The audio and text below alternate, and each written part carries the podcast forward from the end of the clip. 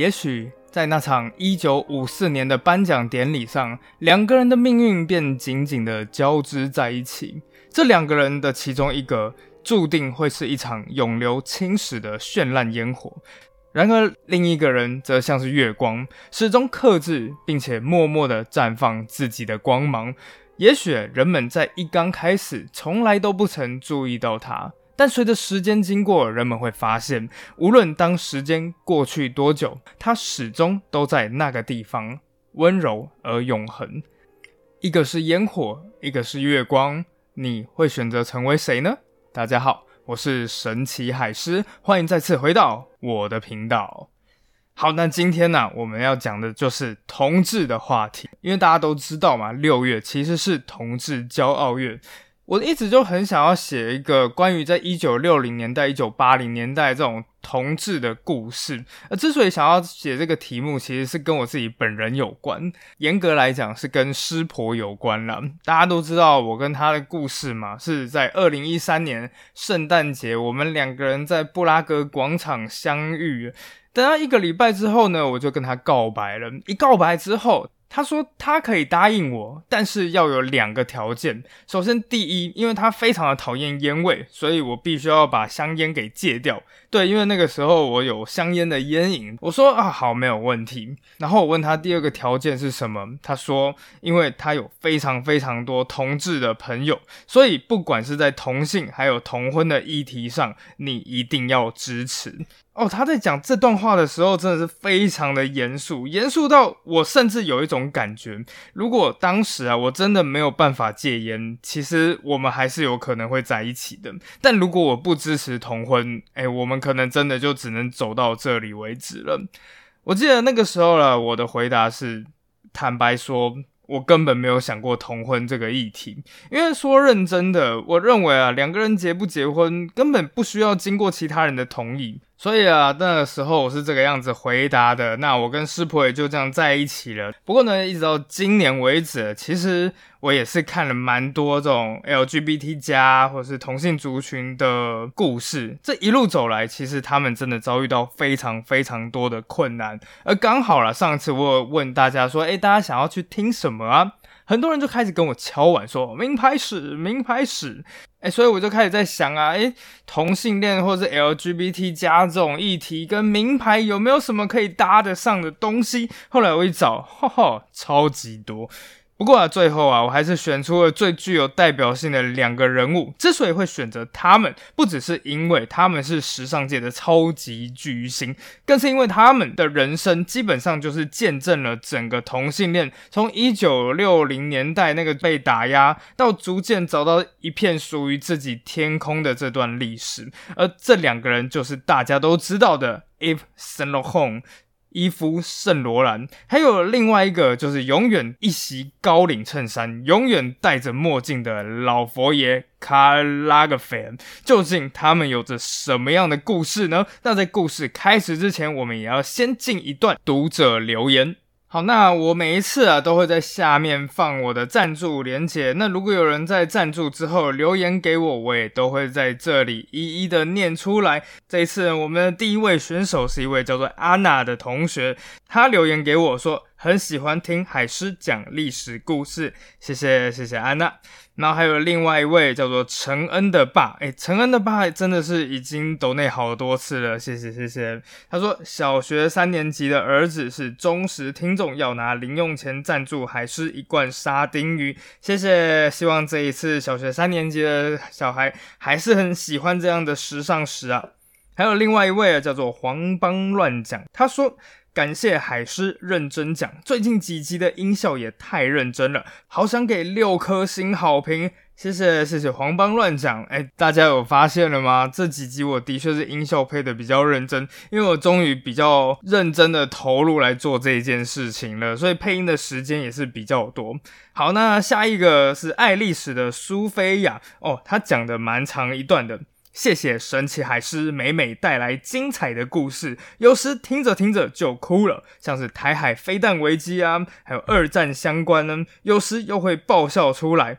像海狮与太太圣诞节相遇的故事太有趣了。海狮讲到德国相关的历史时，感觉会特别来劲。梅克尔系列也特别喜欢，我很喜欢历史。谢谢你让我回忆起读书时候读到历史情节的悸动。我常听完你的故事后，又去查了资料，继续加油，周更啊！谢谢谢谢哦，是他真的是留的是蛮长一段的。那其中有提到的是台海飞弹危机，那就是一九九六年李登辉总统大选的那一段故事了。还有另外一个是爱画画，love drawing。他说希望你能常常有机会泡一杯红茶，等它蒸发。这个的梗呢，是因为有一次我讲我在成大过得非常的悠闲，我泡了一杯红茶，就在那边看着它的蒸汽慢慢往上浮，别人就问我说：“你是不是已经闲到在等这一杯茶凉掉了？”我就说：“其实我是在等这杯红茶蒸发。”对，那个时候真的是非常的悠闲。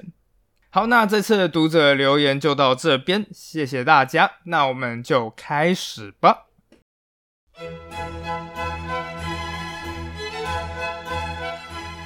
好，就像我们前面说的，两人的相遇要从一九五四年开始说起。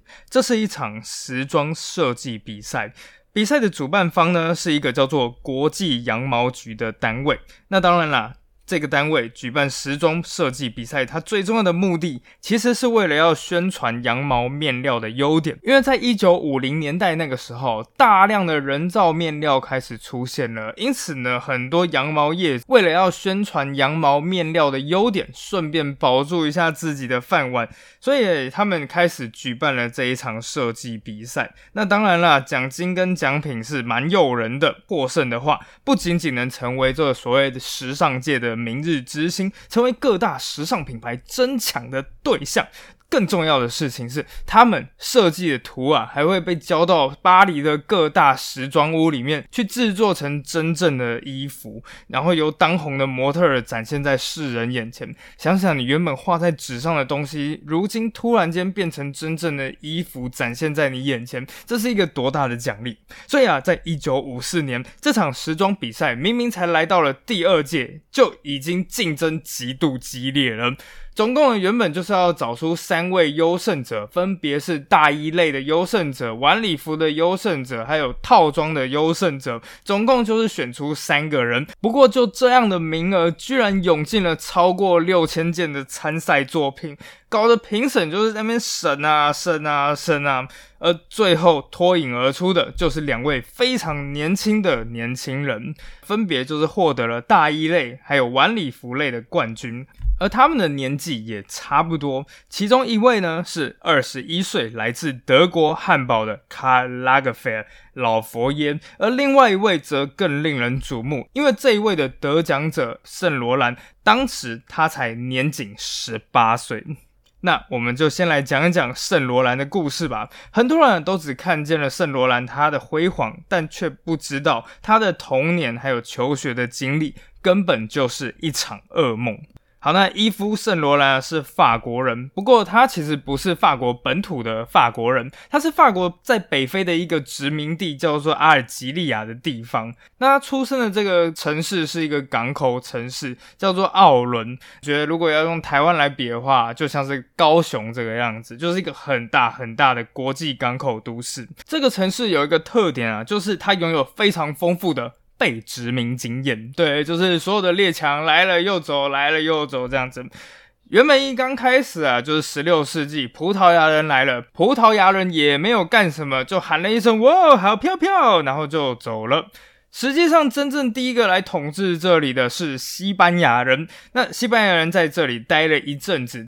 当然了，就像我们的红毛城一样，一刚开始也是建立了一些坚固的防御工事。这些防御的工事呢，就有一大票的本地人每天要说啊，杀进去啊，杀进去啊，你们这些列强啊！然后西班牙人就躲在城墙里面，啊，来呀来呀，打不到打不到。而说时迟那时快，突然间一场大地震，天摇地动，只听见砰砰砰。顿时间，整个西班牙城墙震碎一地，墙内的人和墙外的人就四目相对了。你看看我，我看看你。Hello，Hola，Good morning。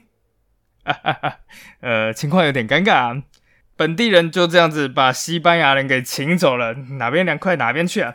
不过好日子没有过多久，因为到了十九世纪的时候，另外一个更强的殖民国家又来了，那就是法国。法国人啊，把奥伦这一个沙漠小镇打造成一个堪比法国本土的国际大都会。而且和法国其他城市非常不一样的地方是，因为奥伦这个城市，它一刚开始是被西班牙人殖民的，后来啊又到了穆斯林的手上，所以它整个城市的文化是非常多元的。常常就是左边一看是欧洲的天主教堂，而右边一看就是伊斯兰的清真寺，或者是后面的犹太教堂，而这就是圣罗兰他长大的地方。大体而言，圣罗兰的童年还算是蛮快乐的。不过呢，当他十几岁开始进入学校之后，生活对他来讲就只剩地狱了。原因非常的简单，因为就是在那个青春躁动的时期，很多人都开始逐渐对异性产生了一些兴趣，产生了一些好感。而此时的圣罗兰开始逐渐发现，他喜欢的和别人似乎都不太一样。他喜欢的似乎是男生，而其他同学当然也发现了。当其他同学啊都极力的表现出自己男子气概的同时，圣罗兰却长成了一个身材瘦削的男生，举手投足呢都有一种说不出来的温柔感。当然，在我们现在这个时代，我们都觉得啊，这还好，没什么特别了不起的。不过呢，在过去绝大多数的地方。同性恋者他们在长大的过程里面，其实都伴随着一种无法抗拒的罪恶感和羞耻感。他们会千方百计的想要把这种感觉给压下来。这种情况啊，在一九五零年代尤其严重，因为那个时代整个西方世界正刮起一个巨大的同性恋恐慌。后世的历史学家给这种恐慌取了一个名字，叫做“薰衣草恐慌 ”（Lavender Scare）。这时候就一定会有人问了，诶，为什么叫做薰衣草呢？之所以叫薰衣草，其实是当时美国对男同性恋的称呼，就叫做 Lavender Boys，薰衣草男孩。而这一件恐慌的起源呢，是在一九五零年代，当时啊，美国有一个狂人参议员叫做 Joseph McCarthy，麦卡锡。麦卡锡他在一场演讲上面就声称，美国的国务院就是他们的外交部，已经遭到了共产党员的渗透。就这样子啊，一九五零年代有名的恐共浪潮叫做麦卡锡主义，逐渐开始席卷整个美国。不过很快的呢，保守阵营的人开始就把矛头从原本的共产党员到所有他们觉得不符合保守主义形象的人的身上，而其中的一个重灾区就是同性恋。他们到最后甚至喊到说，同性恋会威胁到国家安全。一看到这里的时候，其实我真的是蛮好奇的，同性恋到底要怎样威胁到国家安全？我后来看了一下，我不晓得我看的有没有正确，不过他们的逻辑大概是这样的：一，谁会加入共产党？大部分的人都是身心灵很扭曲的人；二，同性恋在身心灵上都很扭曲，所以得到三的结论：同性恋容易加入共产党。对，真的就是。我那时候一听到的时候，就是 What the fuck？这到底是什么意思？当然啦，也不是所有人都像那一群人一样这么疯。当时仍然有一些有志之士努力替这一些同性恋辩护。当时的国务卿，一个叫做艾奇逊的人，他誓死就捍卫被指称是同性恋的那一些国务院的同仁。那个国务卿就说：“跟我一起工作的这些同事们，他们都是可敬。”忠诚而且生活干净的美国人，他指出啊，其中有一位被你们指称是同性恋的这一位叫做 Pierre Foy，他曾经就读于就鼎鼎大名的美国西点军校，而另外一位被你们指称是同性恋的呢，一个叫做 Fisher 的人，更是在二战中担任是轰炸机的领航员。就算真的喜欢的是男生，喜欢的是同性恋，那最多也只能说是心理健康问题，根本不涉及国家安全的问题。但是这一切都没有作用，恐慌已经形成了。所以在一九五二年，那时候的麦卡锡主义已经燃烧了两年左右，美国举办了总统大选。当时啊，保守主义大本营共和党打出的旗号就是 “Let us clean the house”，让我们打扫房子。它是什么意思呢？它的意思很简单，就是要清除一切联邦机构里面的共党分子、腐败分子，还有同性恋。他们甚至到什么程度呢？甚至污蔑他们的民主党对手是同性恋。而最后大选结果也出炉了，共和党到最后以四百四十张选举人票彻底碾压对手的八十九张选举人票。所以在那之后啊，全美各地的清理行动就开始了，他们的 house 就开始被 clean 了。只要被怀疑是同性恋，你就会立刻被抓去问话，并且呢，在场是完全不能有律师陪同的。没过多久，你就会失去工作，而失去工作之后，也没有任何地方会聘用你。而如果你在外面啊跟人家牵手啊，或是有任何这种行为呢，不好意思，你就会立刻被逮捕。这就是五零年代的同性恋的身处的情况。那我们回到圣罗兰的学校了。虽然圣罗兰他读书的地方是在法国，不是麦卡锡主义最兴盛的美国，但你想想看，圣罗兰他所处的环境哦，它左边是一个天主教的教堂，右边是一个伊斯兰的清真寺，它上面是一个保守主义的法国政府。你觉得圣罗兰求学的处境会好得了吗？所以不意外的，他在学校遭受到了严重的霸凌。在日后，伊夫圣罗兰在采访中，他是这个样子回忆到自己的童年：我的同学们可以看出我和他们不一样，所以他们殴打我，将我锁在厕所里。我充满了悲伤、恐惧和惊慌。每天早上。在我不得不去上学之前，我简直都要难过到生病了。当他们欺负我时，我会一遍又一遍的对自己说：“总有一天你会出名的。”就是在这种童年的阴影下，圣罗兰逐渐成长为一个孤独又害羞的灵魂，而他唯一的宣泄口就是画画。一位圣罗兰曾经的同学，他到现在都还记得。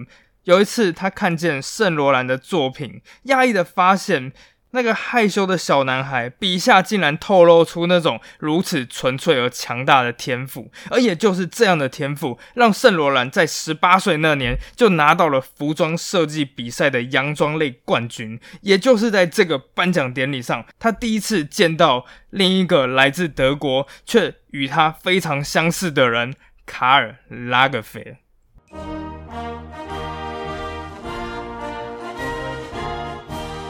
哎，不知道为什么，在看到拉格斐的童年故事时，我大概就有一种奇怪的亲切感。可能是因为我读的就是汉堡的历史，所以他经历的那一些像什么汉堡大轰炸，我大概都知道他在说什么。但是老佛爷其实不是很喜欢汉堡，他说那边的人都没什么穿衣品味。呃，关于这件事，其实我自己个人也是蛮同意的。好，那我们就开始讲拉格斐的故事吧。拉格斐比圣罗兰大三岁。那圣罗兰是一九三六年出生的。那照道理来说啊，其实老佛爷出生的年代比圣罗兰更惨，因为他出生的年份是一九三三年。对这个年份有印象吗？没错，就在那一年，希特勒成为了德国总理。是的，老佛爷的辈分就是这么大。不过啊，虽然老佛爷出生的年份不好。但他出生的家庭都是蛮不错的，他的家境非常的好，因为他老爸就是一个典型的汉萨商人。什么是汉萨商人呢？还大家都知道，汉堡是一个很古老的商业大城，他们从中世纪就开始在做生意了。而之后啊，汉堡就开始跟邻近的一些其他周边城市，像什么吕贝克啊，像什么不莱梅啊，一起组成了一个巨大的商业组织，叫做汉萨同盟。那在我们现在。德国最有名的那个航空公司就叫做 Lufthansa，直接翻译就是“天空的汉萨”的意思。那汉萨呢？它其实到十五、十六世纪，这个商业组织都逐渐没落。不过，汉萨可不只是一个历史名词而已。一直到现在，德国至少有十八个城市被冠以“汉萨之城”的名字。所以啊，常常我们在现在真的，我没开玩笑，有的时候一些汉堡那一些企业主还会很得意洋洋的跟我们讲说，哈哈，we are the Hansa，什么意思？就是我们是汉萨商人的意思。那这种汉萨商人其中有几个特点啊，首先第一个就是非常重视自己的商誉。在当年就是只要是握个手，就代表契约成立。第二个特点就是非常的国际化。汉萨同盟本来就是一个跨城市甚至是跨国的商业组织。那老佛爷的父亲其实就是一个这样的人，他老人家随便一开口就是九国语言。老佛爷的老爸呢，也是从外国开始发现了商机。他在第一次世界大战结束之后啊，老佛爷的父亲就看准了其中的一个生意，叫做炼乳。后来就开始跟美国人合资，在德国和法国两个地方纷纷开设了炼乳工厂，然后到最后也发了大财。那回到家里面呢，老佛爷的父亲对他是百般的呵护，不过他妈就是一个比较酷的存在了。他妈有多酷呢？好，至少啊，在我的朋友圈里面，因为你知道我也有一点年纪了嘛，所以我开始有一些朋友已经逐渐的当妈妈了。当妈妈对他们的小孩呢，就是那种百般呵护。但老佛爷的妈妈，她最常对老佛爷说的一句话就是：“你到底有什么废话？想说就快点说，我们可没有时间听你在那边屁。”就对，你会对你小孩这样讲吗？这已经算还好了，但还有更狠的。小卡尔啊，你的鼻孔实在是太大了，我都想要在你的鼻子上装窗帘了。更狠的是，有一次啊，老佛爷爱上了弹琴，他就开始去上钢琴课，然后乒铃乓啷在家里面弹琴。没弹多久呢，老妈就冲了进来，别再弹了，吵死了！去画画，至少画画没声音。对。老佛爷之所以会开始画画，就是因为他老妈嫌弹钢琴实在是太吵了。不过呢，就是这样的老妈，却意外的包容老佛爷的所有与众不同。当青春期来临时，老佛爷有一次啊，就问他妈妈说：“妈妈，什么是同性恋？”请记得啊，那是一九四零年代左右，那是一个会把同性恋全部送进集中营的纳粹德国时代。但老妈的回答居然是：“哦。”那就和某种头发颜色一样，大家都不一样，没什么了不起的，完全不是个问题。就是因为这样子的双亲，所以连老佛爷都讲说，我真的很幸运，能拥有这样思想开明的双亲。就是这样子的双亲，造就了老佛爷与圣罗兰完全不同的童年经验。在老佛爷的成长过程里面，整个远方的战火和他没有关系。此时呢，他却在汉堡郊区外面自己的豪宅里面，他待在自己的小小城堡里。德国北方波罗的海的微风轻轻的拂来。吹过巨大高耸的森林里面，伴随着老佛爷的铅笔笔尖摩擦着纸张的沙沙声，这样的场景，这样子的声音，构筑成为了老佛爷的整个童年记忆。他看着自己图书馆里面的书，想象一个古老而甜美的欧洲咖啡厅，翻阅报纸的声音，宫廷舞会的乐曲。水晶吊灯绽放着昏黄的灯光。老佛爷说：“我活在某个过去的时代，那是我从未经历，只是凭空想象的过去。”他就这个样子度过了整个战争时期。而到战争结束之后，老佛爷一家重回百废待举的汉堡。而就是在这里，老佛爷遇到了一场改变他人生全部走向的晚会。好了，严格说来，那不是一场晚会，而是一场服装发布会。发布的品牌呢，是一个才新成立两三年，却已经非常爆火的服装品牌。它的名字叫做克里斯提安迪奥。再根据当事人的回忆说。迪奥来到汉堡参加新品发布会，在当时可是一个不得了的大事，因为迪奥他当时是时尚天空中高挂的闪亮之星，没有任何星星比他更加耀眼。老佛爷就看了那一场发布会，那一瞬间，老佛爷的世界被彻底的改观了。他仿佛走进了一个他只是曾经在想象里面构筑的童话世界里面，一切都如梦似幻的。一位位模特儿脚步落在厚实的地毯上，优雅的穿插在舞台的中央。他们身上穿着是优雅的黑色与白色交织的套装，接着是皮草的披肩，还有大衣。十六岁的卡尔第一次惊喜的发现，原来美丽的事物不仅仅只是存在于过去的日子，现代一样是可以如此的美丽与优雅。没过多久，他就对家人说：“我要去巴黎，而且我要进入迪奥工作。”他的母亲听到后，头抬都不抬。哦，那就去啊！对，就是这么的简单！在德国，很多城市它都有自己的代称，比方说哥廷根大学，一个非常有名的大学，它的城市就叫做哥廷根。一走下来，哥廷根的车站就写了他们的代号，叫做“创造知识之城”。汉堡的代号叫做 d e t o r t r o v e r 通往世界的大门，因为很多人都是从汉堡港前往新大陆的。对于老佛爷的妈妈来说，对，没错，汉堡是世界之门，但就只是一扇门，你本来就应该走出去，去见识这个世界的。老佛爷就这样子来到了巴黎，而在经过几年努力之后，二十一岁的老佛爷终于与十八岁的圣罗兰在这一场时尚设计比赛的颁奖台上面相遇了。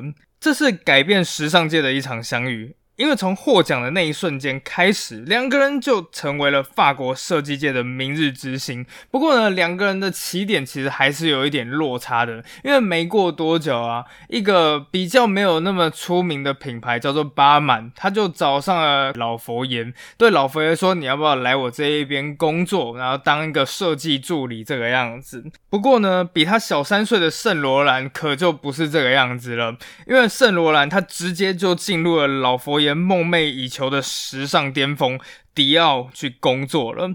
不过呢，圣罗兰他毕竟童年是这个样子，所以根据其他人对他的印象，圣罗兰他本人是极度的害羞。根据当时的人们所述啊，他在走路的时候一定是紧紧贴着墙壁的，而且从来都不跟任何人说话。但是，当这样害羞腼腆的小男孩一开始设计服装的时候，所有人都会讶异：这样一个安静的小孩，为什么能做出如此动人、优美的设计？而除了工作之外呢？其实圣罗兰也常常和老佛爷混在一起。之后啊，他们两个人再加上一个迪奥的女模特儿，叫做维克多雅的，他们一起组成了一个三人组，日日夜夜就这样子流连在巴黎的各个酒吧、饭店、夜。店里面，当白天的时候，他们会在巴黎最繁华蒙田大道的一个叫做剧院酒吧的地方，在那里啊，所有的高级时装屋工作的年轻人，还有模特都会在那里，在一张张的红色天鹅绒沙发，一边抽烟，一边聊着八卦，甚至一边调情。而到了晚上啊，家里面是开金山的这个老佛爷，就会开着他的 Volkswagen 轿车，去变整个大大小小的酒吧和夜店，尤其是同志酒吧。在当时的巴黎里面，其实这种地下的同志酒吧已经算是非常非常多了。其实这也算是蛮正常的，因为不管是老佛爷还是圣罗兰，他们都算是五零年代的年轻人。在三十年前，当第一次世界大战结束的时候，整个巴黎其实有一段黄金时期。当时。啊，无数的文艺人士到最后都变成一些知名的人物，像是毕卡索，像是费兹杰罗，像是海明威，他们都曾经流连在巴黎的各大街小巷里面。而当三十年之后，当另外一场世界大战结束之时，年轻的脸孔依旧存在，只不过这一群年轻的脸孔变成了老佛爷，变成了圣罗兰。在每一个夏日的夜晚里，里面同志酒吧的这些客人纷纷的涌到街上。扭腰摆臀，尽情的享受巴黎最负盛名的喧嚣与奢华。但美好的时光转瞬即逝，因为才过了三年，到了一九五七年，一件事情的发生，圣罗兰与老佛爷的世界就此不同了。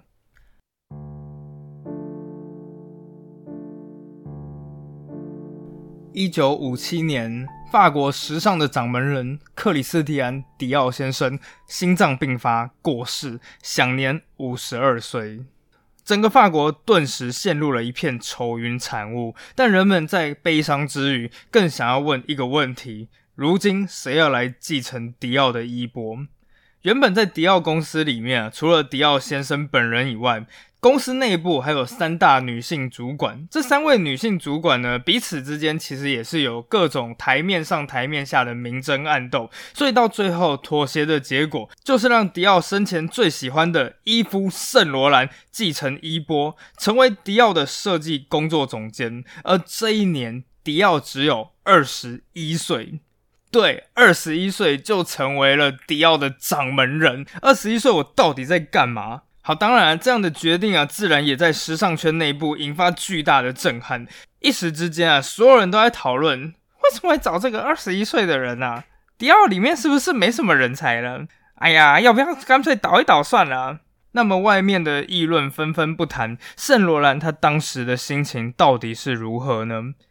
这个害羞像是一个沉静小女孩的圣罗兰，在一听到这个消息之后，她二话不说，马上就飞回了自己位于北非的家里，接着再把自己关在卧室里面整整三个礼拜。大家会想，哎，她是不是被压垮了？不，她不是被压垮。此时的圣罗兰，他感受到的不是紧张，也不是崩溃，而是兴奋。他知道自己的时刻来了。他关在自己的卧室中，任由过去所有的疯狂张扬的想法从他的瘦弱的手中迸发而出。他一张草稿一张草稿的接着画。日后，圣罗兰回忆道：“我正处于一种完全兴奋的状态。我知道我会出名。”等到三个礼拜之后，他飞回了巴黎。当他一展开那些像山一样的草图时，迪奥工作室的女主管们全都疯了。而最后，他们从那些草图里面选择出不多两百套服装，制作成真正的衣服。当一九五八年一月三十日，伊夫圣罗兰掌管迪奥的第一个系列开始了。好，如果大家有听我之前迪奥的特辑的话，其实你们就会知道，迪奥他本人是很喜欢那种古老欧洲的贵族风的。而在迪奥他老人家当家的那一个年代，一件迪奥的晚礼服厚重到什么程度呢？厚重到你把那件晚礼服放在地上，它可以自己立起来。为什么一件洋装可以自己站起来？是因为里面啊有一大堆的那种衬裙啊、支架之类的东西，所以人。只是站在一个支架里面而已，但圣罗兰他没有想要继续走这样子的风格。他才二十一岁，年轻的他想要去使用更轻盈的面料，因此他设计了一种没有腰身，它有点像是那种宽版洋装的样子，但是呢，线条剪裁是非常利落的礼服。穿上了这样的服装，可以让人家看起来更加年轻有活力。如果要比喻的话，其实我觉得有一个非常好的例子，叫做 Black Pink。什么意思呢？好，大家都知道吗？Blackpink 里面有一个是迪奥的代言人，就是居属，没错。那有另外一个是 YSL 的代言人，对，Rose。这两个人代表的风格，其实我觉得非常忠实，能够呈现两个不同品牌的风格。居属常常穿的就是那种有腰身的洋装、高跟鞋，一整个就是大家闺秀的感觉。当他一走出来的时候，那个气质真的是拉到满点。相反的，Rose 不一样。Rose 常常就是诶，衣服没有穿好，露出个肩膀。她是那种年轻风格的代表，随性、自在、潇洒。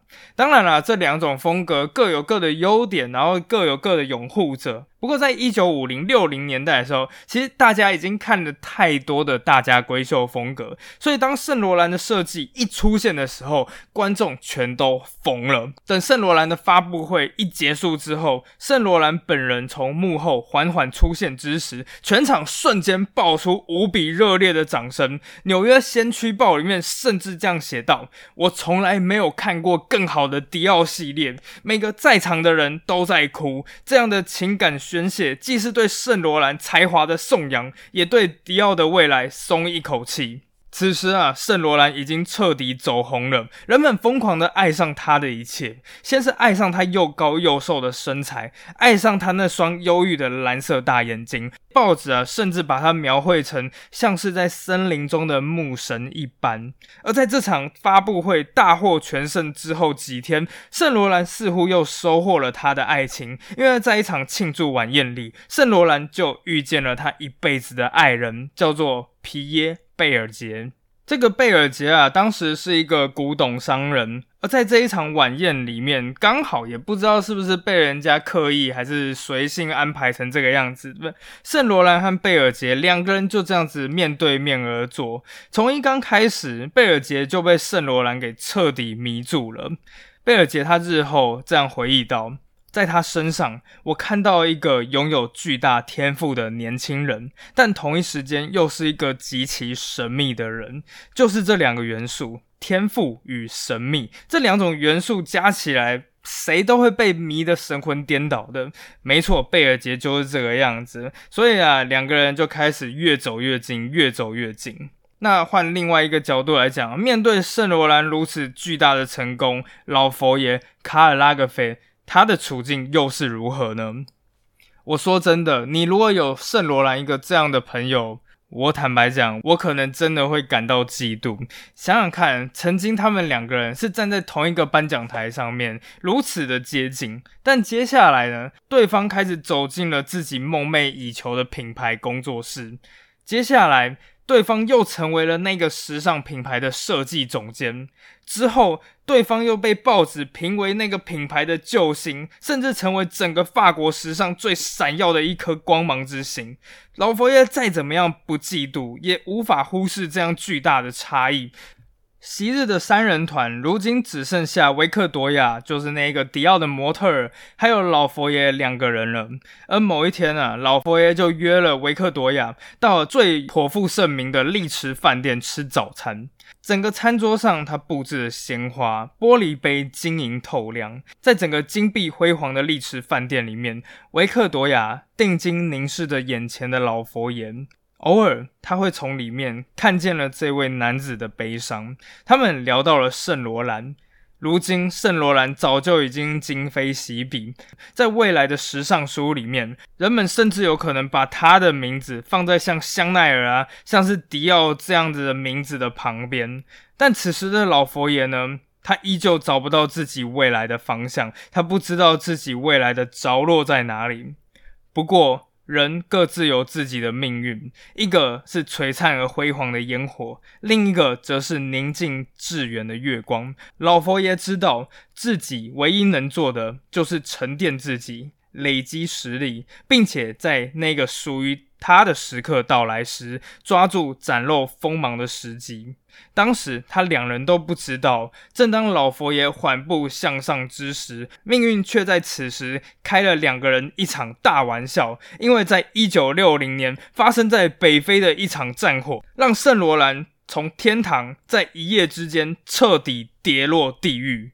那究竟是发生了什么事呢？我们下次再见，拜拜。